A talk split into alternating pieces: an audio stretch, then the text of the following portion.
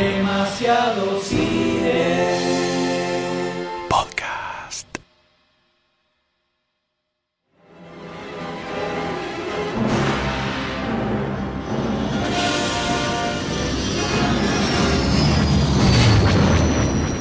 La película arranca con todo. Hay disparos láser por todos lados, explosiones, aparecen los soldados del imperio que avanzan sobre la tripulación. En el medio vemos dos robots que tratan de escaparse de los disparos, pero no los seguimos porque hay una explosión que marca el fin de la batalla. Y en ese momento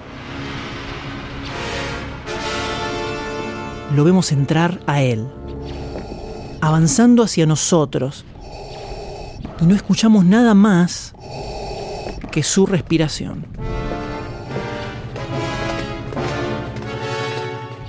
Este debe ser uno de los sonidos más reconocibles de la historia del cine, y lo escuchamos por primera vez en Star Wars, la primera película de la saga.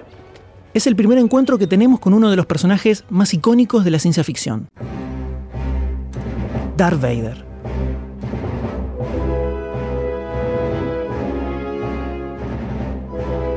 La máscara, la capa, el, aparatito ese que tiene en el pecho, todo es increíble, lo amamos, es lo más grande del universo, pero pudo no haberlo sido. Al principio, en los primeros bocetos de guion de la película, George Lucas lo describe como una figura alta y amenazante, y se lo imaginaba con una túnica negra bien larga y un casco, pero no mucho más que eso, era un personaje un poco más normal, digamos. Pero hubo alguien, un genio, que pensó esto. Si este tipo está todo el tiempo saltando de nave en nave en el espacio, lo lógico sería que tenga algún tipo de traje para poder respirar, ¿no? Así que se puso a trabajar con esa idea, a Lucas le encantó, y así es como llegamos al Vader que todos conocemos, incluyendo su respiración. Esto solo ya es increíble, pero no termina ahí. Porque este artista no solo diseñó a Darth Vader, sino que también es el responsable de darle vida a todo el resto del universo.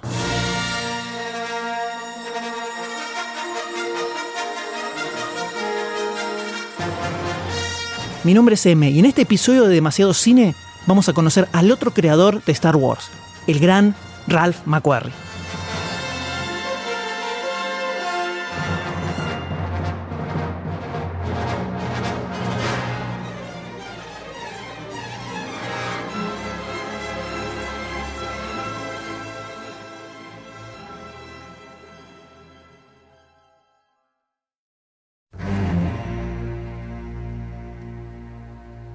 George Lucas la estaba pasando bastante mal. Ya sabía que no iba a ser fácil conseguir los fondos para su nueva película, pero no pensaba que se iba a complicar tanto. Le había ido muy bien con American Graffiti, la última película que hizo, y pensaba que eso le iba a hacer todo un poco más fácil. Pero era al revés, le pedían que hiciera más de lo mismo. Y él tenía otra idea para su película. Desde hace muchos años, desde que le negaron los derechos para Flash Gordon, que viene pensando en esta historia. Originalmente lo que quería hacer era eso justamente, revivir los seriales fantásticos que a él le encantaban de chico. Pero bueno, se complicó. Igual, en el fondo había sido para mejor. Estaba muy contento con la historia que estaba armando. Se había dado el gusto de agarrar cositas de todo lo que le fascinaba, seriales, pulps, cómics, novelas, películas, y fue armando una historia que le parecía única, inigualable, que iba a romper todo. El problema era que el único que veía eso era él. En United Artists, que estaban súper ansiosos para su próxima película, no quisieron saber nada. Es muy rara, le decían. Cuando fue a Universal, pensó, bueno, acá sí, acá les va a interesar, pero no, no entendieron nada. Hacete otra como American Graffiti, bueno, típico. Igual en Fox se vieron un poco más interesados. Tampoco habían entendido mucho, pero parecía que habían detectado un cierto potencial. Así que le dieron un voto de confianza. Había ido con un story treatment, que es algo así como, como un resumen de la idea, y le dieron fondos para que termine de escribir el guion. No estaban súper convencidos, pero le dieron el beneficio de la duda. Igual, él sabía que iba a necesitar algo más concreto para convencerlos. El problema es que ni él mismo tenía súper claro cómo iba a ser la película. Sabía lo que quería transmitir, pero no conseguía que otros lo visualizaran. Como que no alcanzaba con sus palabras. Entonces, se acordó de algo que había hecho su amigo Hal Barwood hace unos años. Él y su socio estaban con la idea de una película de ciencia ficción y tampoco conseguían fondos. Así que se les ocurrió contratar a un artista para que haga algunos dibujos de cómo sería la película. Algo así como contar la idea con imágenes, y que fuera más fácil venderla. Ella se había reunido con este ilustrador por esa época, cuando recién estaba dándole vueltas al proyecto, y le había gustado su trabajo, así que, ¿por qué no contactarlo otra vez y ver si podía darle una mano?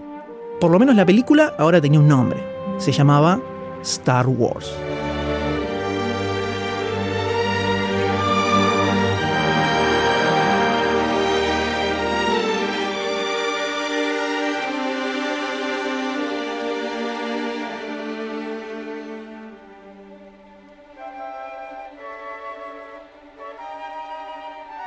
Si alguien le hubiera dicho que a los 45 años iba a estar trabajando como artista en cine, nunca le hubiera creído. Pero ahí estaba, con su segunda película. Ralph McQuarrie no era muy fanático de la ciencia ficción, pero su carrera profesional lo acercaba desde un lugar muy particular. Después de muchos años de trabajar como ilustrador técnico en Boeing o hacer las ilustraciones del Apolo para la CBS, le agarró el gustito a esto de diseñar aviones y naves. Ya había hecho unas ilustraciones para Hal Barwood y Matthew Robbins, que eran dos muchachos que estaban con una película que se llamaba Star Dancing. Nunca supo más nada de ese proyecto. Pero otro director vio esos dibujos y le gustaron mucho. Tuvo una reunión con él sobre una posible película, pero también quedó en la nada. Así que pensó que ya estaba, que ahí se había terminado todo, hasta que unas semanas atrás recibió un llamado. Y ahí estaba, reunido con George Lucas. Lucas había avanzado bastante con el proyecto desde la primera vez que se habían juntado, y quería hacer algunas ilustraciones para explicar un poco mejor la idea. La historia de la película había cambiado bastante desde la otra vez. Le gustaba que Lucas tuviera tantas ideas, el problema era que no llegaba a formar algo concreto. Había una especie de guion, pero la historia iba mutando todo el tiempo, el tipo estaba un poquito obsesionado. Esto hacía que fuera muy difícil trabajar porque cualquier cosa que él dibujara un par de semanas después ya no iba más. Así que necesitaba encontrar una mecánica de trabajo distinta. El guion lo dejaron un poco de lado. Se juntaban, Lucas le contaba las ideas que tenía, secuencias de la película que le gustaban, cómo se imaginaba los paisajes, esas cosas. Ralph agarraba los comentarios de Lucas y se ponía a bocetar. Hacía muchos montones de bocetos. Cada 15 días se juntaban de vuelta y le mostraba lo que había hecho. Lucas opinaba, le tiraba nuevas ideas y volvían a empezar. Igual, lo que Lucas quería hacer era una locura. Era tan complejo todo lo que pasaba en esta película que para Ralph era obvio que nunca le iban a hacer. Era tremendo el nivel de presupuesto y de trabajo que se necesitaba. Era otra Star Dancing. Pero bueno, no tener que pensar en eso le daba más libertad. Y aparte, Lucas le dijo que diseñara lo que quisiera, así que no necesitaba restringirse en nada. Absolutamente en nada.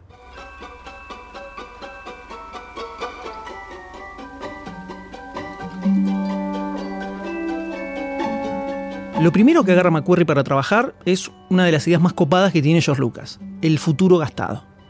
Hasta ese momento, cuando en una película o en una serie aparecía algo futurístico o medio tecnológico, siempre era limpio y brillante.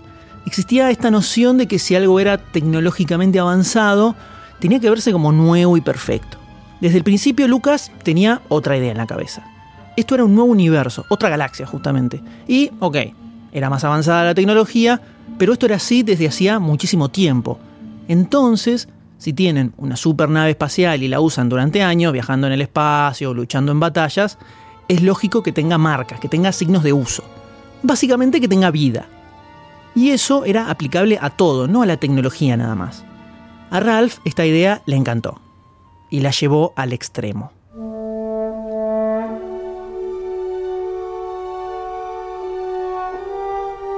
Si vemos las ilustraciones que hizo de la Estrella de la Muerte, por ejemplo, nos damos cuenta que está construida con varias placas y partes que están unidas de varias formas. Tienen remaches, sistemas de indicación, iluminación, hay distintas entradas y sectores que cumplen distintas funciones. en el diseño del hangar de la Estrella de la Muerte, se ven unos andamios en el techo que tienen unas grúas colgando, también hay varias puertas con persianas, algunas parecen almacenes y en los laterales se ven unos caños que parecen ser del sistema de electricidad. Toda la Estrella de la Muerte tiene colores casi monocromáticos. Hay una mezcla de tonos azules por la superficie de metal y en el hangar los colores son más verdosos, como si el metal estuviera un poco enmohecido por el uso. De ahí podemos pasar a la ciudad de Alderaan, por ejemplo, que al final nunca la llegamos a ver en la película, pero vemos que es gigante. Tiene unas cúpulas altísimas, está llena de torres con un montón de ventanas.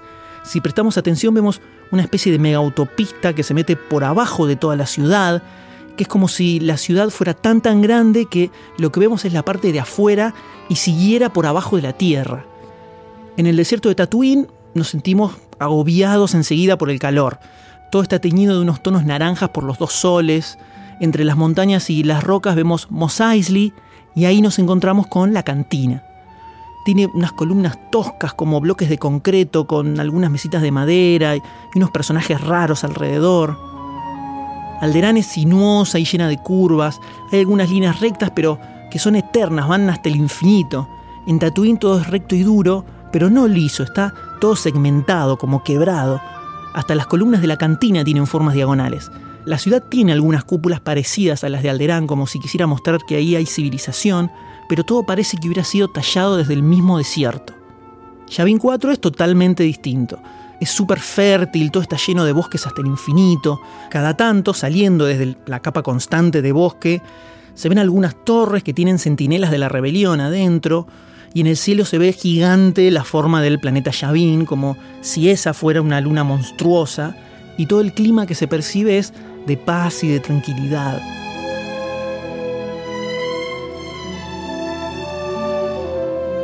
Macquarie estaba dándole vida a todo un universo nuevo. Estaba creando algo totalmente de cero, algo que no existía antes. Con unas pocas ilustraciones podíamos aprender muchísimas cosas de todos estos planetas, y él estaba como loco, totalmente desbocado. No tenía ningún filtro y estos planetas y escenarios no eran nada más que el principio.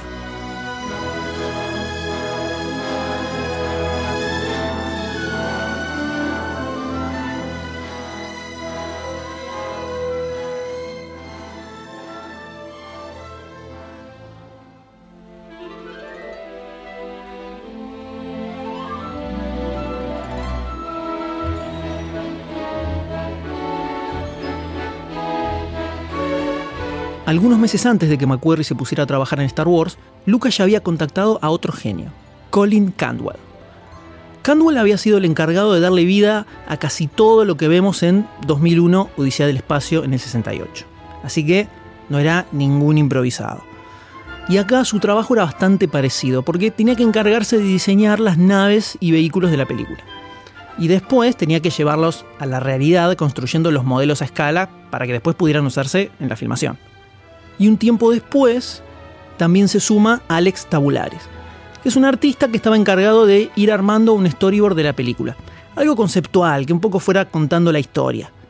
La idea era que tomara de base los conceptos de McQuarrie y los fuera adaptando según lo que necesitaba la película. Candwell era técnico industrial y Tabularis arquitecto, así que engancharon perfecto con el perfil de diseñador que tenía McQuarrie. Y esto generó un trabajo súper dinámico entre los tres.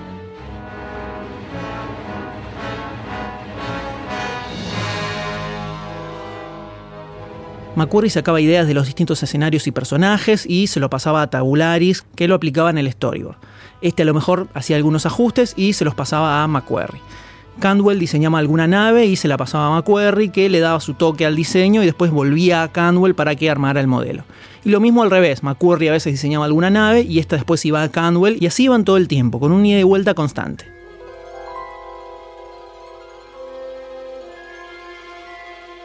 Por ejemplo, la forma de H del TIE Fighter se le ocurrió a Candwell trabajando en los modelos. El diseño del X-Wing y la Estrella de la Muerte fue un concepto de Candwell que McQuarrie terminó de pulir. En un proceso súper dinámico. Y George Lucas estaba maravillado, era todo increíble. Pero había un problema, la plata. Acordémonos que a esta altura Fox todavía no había aprobado 100% el proyecto. Y Lucas estaba poniendo mucha plata de su bolsillo. Entonces necesitaba que Fox terminara de confirmarle el presupuesto para la película. Así que volvió a la idea original, y de los cientos y cientos de bocetos que hizo McQuarrie, salieron una serie de pinturas de distintas partes de la película. Lucas las agarró, las metió en una carpeta y lo fue a ver a Alan Ladd Jr., el encargado de aprobar el proyecto en Fox. La historia ya estaba un poco más definida, tenía mucho más claro lo que quería hacer. Y cuando la cosa se ponía medio complicada, mostró las ilustraciones de McQuarrie. Listo, no necesitaba mucho más. Con eso desaparecieron todas las dudas y no fue difícil que le dieran luz verde para hacer la película.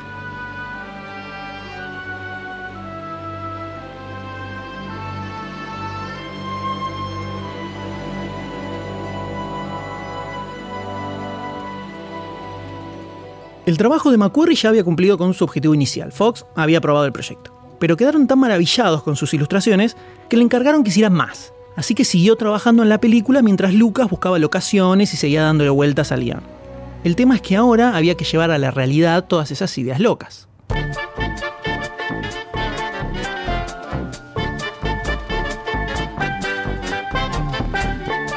En este momento entra en la producción Joe Johnston, Johnston entra para cubrir las tareas que antes estaban haciendo Tabularis y Cantwell. Por un lado iba a estar encargado del storyboard definitivo de la película y al mismo tiempo tenía que definir los vehículos para los modelos que después iban a filmar, tomando de base lo que ya había hecho Cantwell. Así que suma varios cambios a lo que ya se había hecho que a su vez McQuarrie iba ajustando en sus ilustraciones. Por ejemplo, el primer diseño del halcón milenario que hace McQuarrie era muy distinto al que conocemos. Y Lucas lo veía muy parecido al de la nave de la serie Space 1999. Así que se le ocurre que tenga más forma de un plato volador, como si fuera una hamburguesa.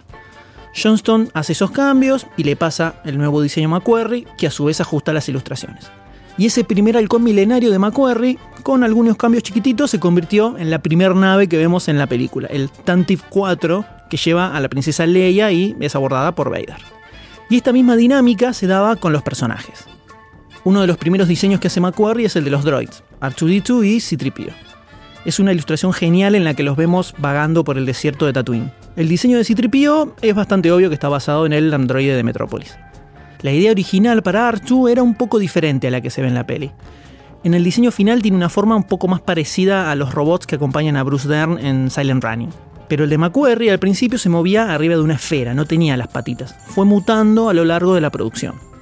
Incluso el de Citripio, que era casi definitivo desde el principio, tuvo algunos cambios. John Barry era uno de los encargados de darle vida a los sets diseñados por McQuarrie. Estaba en el horno John. Y cuando ve el diseño de Citripio se le ocurre esa mirada atónita que tiene el robot como si estuviera sorprendido todo el tiempo. Con Chewbacca pasó algo parecido. El primer diseño no tenía nada que ver al que conocemos, era mucho menos animal. Y terminó mutando para parecerse más al perro que tenía en esa época Lucas, que es el mismo que después le iba a dar el nombre a Indiana Jones. Y el look final se lo terminó de dar Stuart Freeborn, que tuvo que diseñar el traje peludo que se ponía Peter Mayhew en la película. Vader llegó bastante fiel al diseño original. El casco cambió un poco, el de McQuarrie tenía una expresión de maldad en los ojos, y después hubo otros que cambiaron bastante más, como los Troopers o los Tusken Riders, que tuvieron más ajustes cuando los llevaron al mundo real. Pero todo el aspecto visual, el clima, la atmósfera de Star Wars quedó impregnada de la mano distintiva de McQuarrie. Ahora, todo muy lindo, pero había un problema grave cómo le daban vida a los planetas, las escenas espaciales y las batallas que Ralph inventó sin ningún tipo de filtro. Porque estamos a fines de los 70, ahí no había CGI. ¿Cómo hacer para llevar todo este universo a la pantalla y darle vida de manera analógica? Otra vez lo llaman a McQuarrie para que vuelva a pintar, pero sobre vidrio.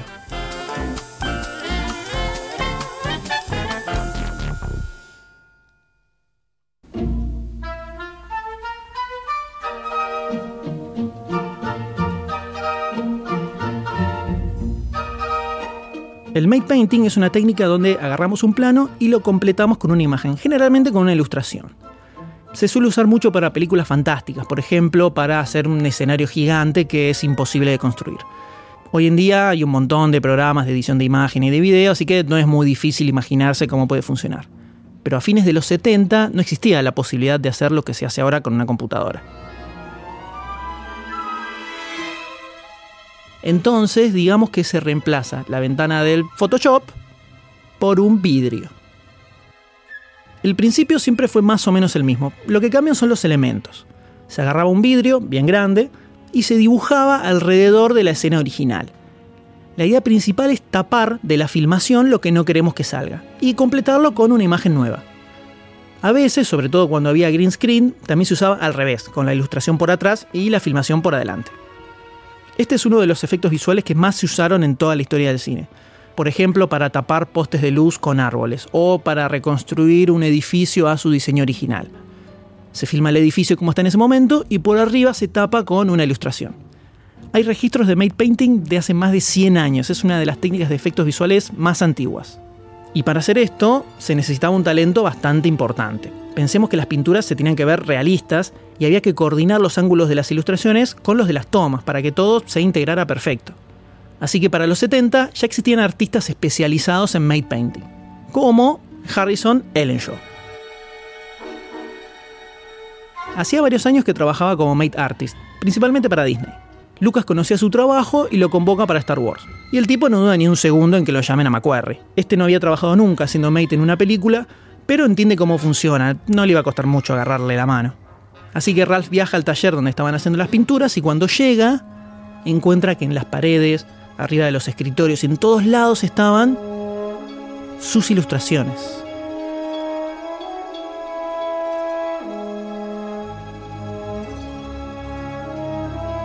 McCurry nunca pensó que así era como efectivamente se iba a ver la película. Para él nada más eran bocetos, eran como ideas sueltas. En esa época no se hacía el trabajo de concept art como se hace ahora. Pero cada vez que Lucas quería explicar cómo quería que se filmara alguna escena o cómo se tenía que ver algo y no podía hacerse entender, sacaba una ilustración de Ralph. Entonces Lucas usaba sus imágenes para explicar todo lo que no podía poner en palabras.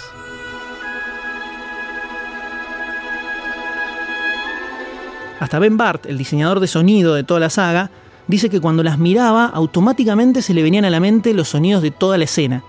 Era una inspiración tan grande que la mayoría de su trabajo lo hizo con las ilustraciones de referencia, antes de que se empezara a filmar incluso.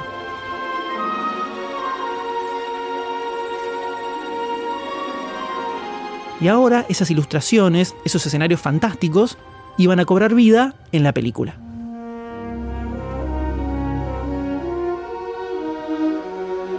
Además de Ellenshaw, se suma al equipo Mike Pangracio, otro ilustrador que tenía cero experiencia en Mate.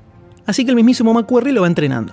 Varios años más tarde, Pangracio se iba a convertir en un tipo bastante grosso en Mate Painting y iba a ser el encargado de darle vida a la mítica escena del depósito que se ve al final de Los Cazadores del Arca Perdida. O sea que toda la grositud estaba acá.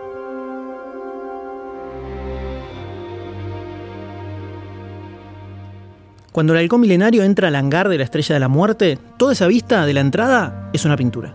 Todas las escenas adentro de la Estrella de la Muerte donde se ven pasillos larguísimos están completados con Mate. Cuando Obi-Wan está desactivando el Tractor Beam, que parece que estuviera arriba de un precipicio eterno, se construyó como set la parte donde Alec Guinness está parado y todo lo que está alrededor, todo eso es una pintura. Las escenas de made painting que tiene la película son muchísimas y son tan increíbles que en muchas es difícil darse cuenta. Entonces al final, su trabajo no solo sirvió de base para toda la película, sino que algunas de las escenas están sacadas idénticas de sus ilustraciones.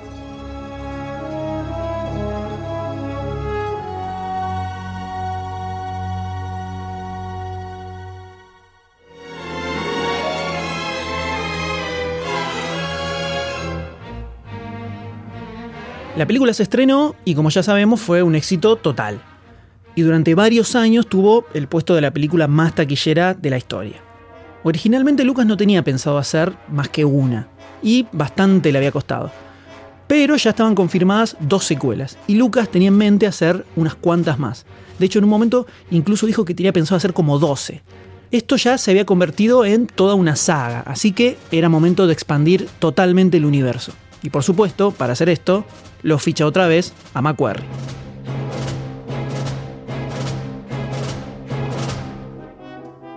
Ahora podía hacer muchas cosas que no había podido con la primera, como por ejemplo crear mundos totalmente extremos. Entonces tenemos el planeta congelado de Hot, los pantanos de Dagobah, Cloud City, la ciudad flotante de Bespin, Endor, que un poco nos hace acordar a Yavin 4. Todo esto sale de la cabeza de Macquarie. Acá sí que no había límites. Es imposible describir la magia que tira McQuarrie en esta etapa. Hay ilustraciones para el Imperio Contraataca que son descomunales. Es tan increíble lo que hace que el primer teaser del Imperio Contraataca está armado totalmente con sus ilustraciones. No hay nada de filmación, son sus dibujos que van teniendo distintos encuadres y una narración atrás. Crea nuevos mundos, diseña personajes, uniformes, robots, naves, una cantidad inimaginable de bocetos e ilustraciones. Hasta él mismo diseñó el logo del Imperio Contraataca.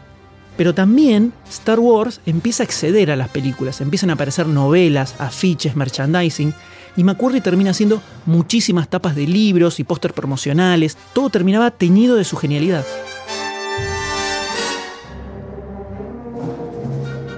Al final toda esa saga gigante que tenía pensado Lucas se terminó pinchando. La producción de Imperio había sido muy complicada y Lucas estaba liquidado, así que con el regreso del Jedi terminó la saga. Hasta mediados de los 90, donde se empiezan a planificar las precuelas.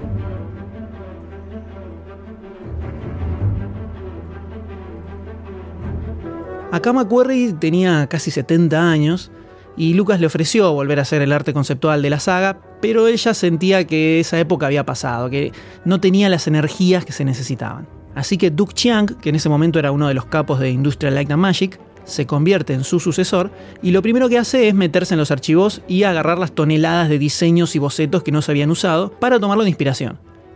Incluso para la serie animada de Clone Wars se resucitan algunos diseños viejos, como el planeta Orto Plutonia, por ejemplo, que está basado en los primeros diseños de Hot. Ahora, cuando Disney compra Lucasfilms y empieza a planificar toda esta nueva etapa de las películas, lo más importante que quieren lograr es capturar otra vez la esencia de la trilogía original. Y para eso vuelven a los orígenes, a los bocetos de McQuarrie una vez más. Entonces, para episodio 7 tomaron varios diseños de McQuarrie que se habían cambiado un poco cuando se llevaron a la realidad en el 77 y los hicieron mucho más fieles a la idea original. La armadura de los Stormtroopers, la forma que tiene el haz de luz del sable de Kylo Ren, que parece como si fuera una llama alargada en vez del tubo clásico, los X-Wings, todos esos diseños cambiaron para ser más fieles a las ilustraciones originales de McQuarrie. BB-8 refleja el diseño de Archu como Ralph se lo había imaginado inicialmente, que era como una esfera que se mueve para todos lados. En una de las primeras versiones del guion de la Star Wars original, Luke iba a ser una chica, y el personaje de Rey es bastante parecido a esos primeros bocetos. Pero donde esto se lleva al extremo es en Star Wars Rebels. Esta serie animada es un gigantesco tributo a Ralph McQuarrie. Para empezar, dos de los personajes principales, Seborelios y Chopper, están basados en los primeros diseños que hizo para Chewbacca y para R2D2. Pero al margen de eso, todo el aspecto visual de los escenarios, el color, las tonalidades, todo tiene el mismo estilo de sus ilustraciones. Parece que los hubiera pintado él. Y en la segunda temporada incluso conocemos al creador del B-Wing en la serie y el nombre del personaje es McQuarrie, obviamente.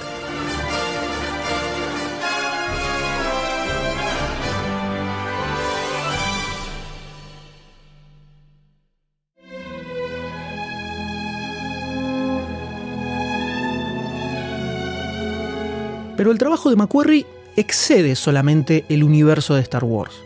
Por ejemplo, fue el encargado de hacer todo el arte conceptual de la serie Galáctica. Esto fue en el 78, cuando Star Wars ya se había estrenado. Y diseñó prácticamente todo, los Vipers, el Cylon Rider, el Cylon Baystar. También hizo los primeros conceptos de los Cylons, del Imperius Leader y de los Obions.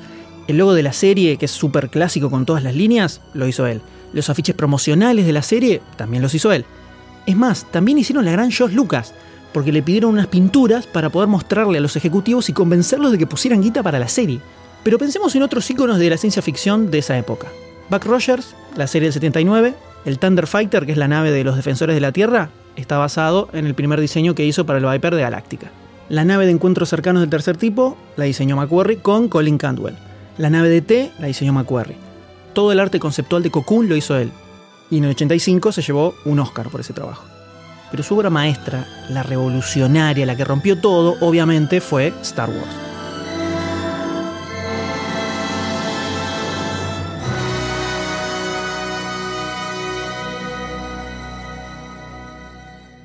¿Cuántas veces un artista tiene la posibilidad de darle forma a todo un universo? Al límite de que sea imposible separarlo de él.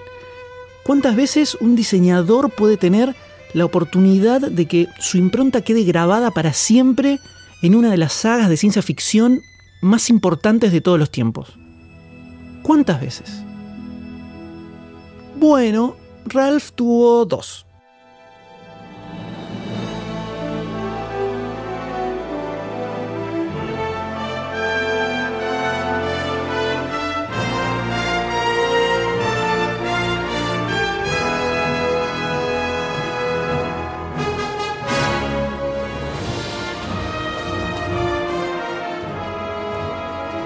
Para mediados de los 70, Star Trek tenía un grupo de fanáticos bastante activo. La serie original había terminado en el 69, pero cuando volvieron a pasarla unos años después, empezó a levantar muchos fans en todos lados. Se hacían convenciones de Star Trek y lo único que había era la serie original. Así que algo había que hacer. A principios de los 70 ya se había estrenado una serie animada que no duró mucho. Así que Gene Roddenberry, que es el creador de la serie, quería probar un relanzamiento con una película. Después de varias vueltas, guionistas y varias ideas, se llegó a algo más o menos concreto. Esta nueva película se iba a llamar Planet of the Titans. Básicamente descubren un planeta donde viven los titanes mitológicos. Se hacen varias versiones del guion y para el 77 arrancan con la preproducción.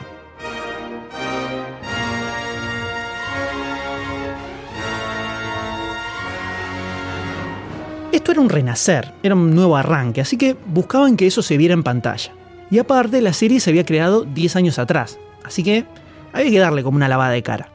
Entonces contratan al ilustrador Ken Adam para que tire algunas ideas para la película. Pero necesitaban a alguien que hiciera los diseños, sobre todo de las naves. ¿Y a quién llaman? A Macquarie. Star Wars todavía no se había estrenado, pero ya se conocía por los pasillos de los estudios el trabajo que había hecho. Y tampoco es que había un montón de diseñadores con experiencia en sagas de ciencia ficción. Así que lo convocan y empieza a trabajar. Diseña algunas naves, hace bocetos de algunas escenas de la película, también diseña una base espacial construida adentro de un asteroide, que es como un super hangar, y entonces llega a lo más importante de toda la saga, el icono que todo trekker lleva en el corazón, una de las naves más importantes de la historia de la ciencia ficción, el Enterprise.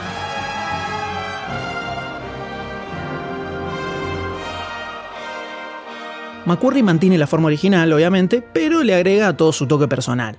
Tiene algunas cosas parecidas al Star Destroyer del Imperio que diseñó para Star Wars. Se ve una entrada enorme, como si fuera un hangar, tiene todos esos detalles de placas y uniones bien característicos de su trabajo.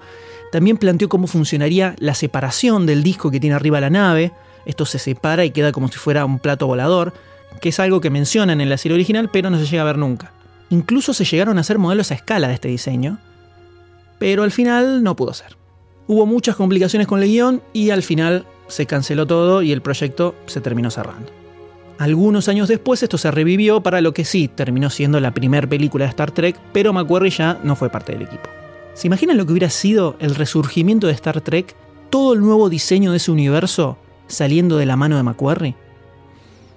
Lamentablemente no lo vamos a saber nunca. Pero sí sabemos que tuvo su revancha.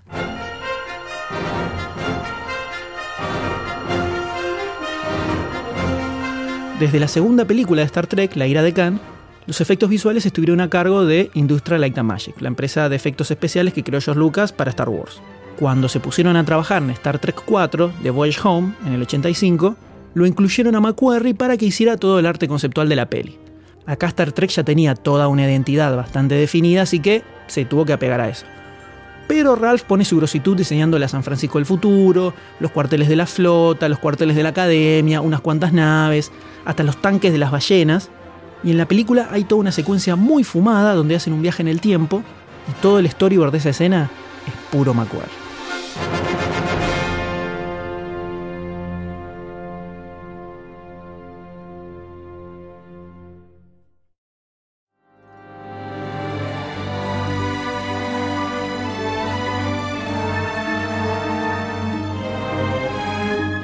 Ralph McQuarrie falleció en el 2012, a los 82 años. Salvo para los fanáticos acérrimos, toda su carrera fue prácticamente desconocida hasta su muerte. Recién acá se le empezó a dar el crédito que se merecía. Cuando muere, empieza a conocerse todo el trabajo que había hecho con George Lucas y cómo había sido una parte fundamental de toda la saga. La contribución de su trabajo es incalculable. Marcó verdaderamente un antes y un después en el aspecto visual de la ciencia ficción en el cine. Pero más allá de eso, lo principal es que se terminó convirtiendo en un componente fundamental de Star Wars. a tal punto que todavía hoy sigue influenciando. Y vemos sus diseños y están vigentes 40 años después. Es parte íntegra de su esencia. Y lo que hizo es tan increíble que logró que una galaxia muy muy lejana se sintiera al alcance de la mano.